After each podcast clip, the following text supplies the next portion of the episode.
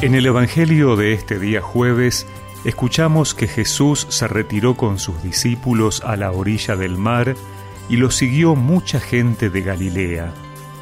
Al enterarse de lo que hacía, también fue a su encuentro una gran multitud de Judea, de Jerusalén, de Idumea, de la Transjordania y de la región de Tiro y Sidón.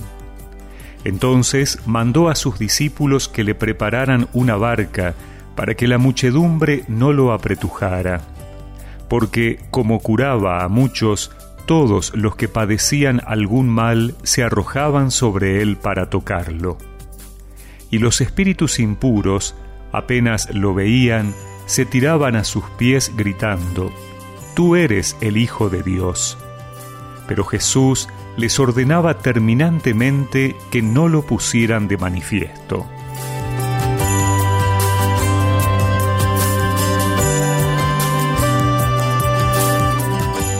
El Evangelio de hoy nos presenta a Jesús seguido por una multitud. El texto menciona algunos lugares para significar la variedad de procedencias de esas personas. Iban al enterarse lo que Jesús hacía, dice el texto. Por ahora no se habla de su predicación. Contrariamente a la actitud de los fariseos que hemos escuchado en estos días, que murmuran y sospechan de Jesús, la multitud reconoce en su actividad algo particular. Jesús atrae. Esto es importante porque como iglesia, como cristianos, deberíamos preguntarnos si lo que hacemos atrae a otros y si nuestra convocatoria es solamente a los cercanos o como la de Jesús, hace que muchos se entusiasmen más allá de nuestros territorios existenciales. Hasta los demonios reconocían su identidad, aunque Jesús les ordena que no lo digan, ya que la multitud debe hacer su propio proceso, a partir de lo que el Señor hace y dice, ir comprendiendo quién es Él verdaderamente, no un simple curandero, sino el Hijo de Dios.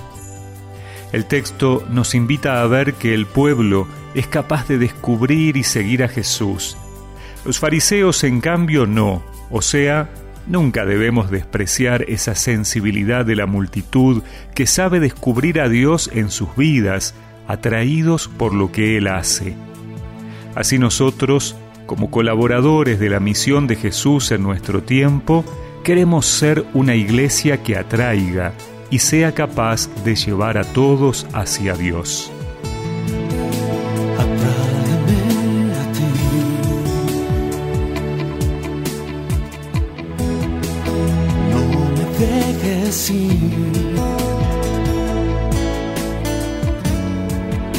Lo rindo todo una vez más. A cambio de tu amistad.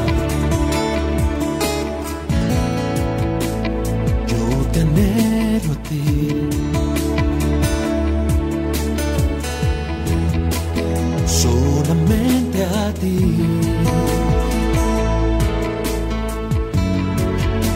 Pues nadie más en tu lugar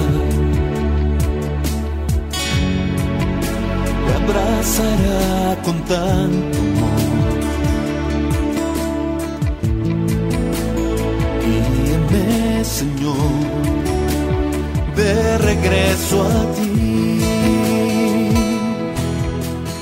Y recemos juntos esta oración.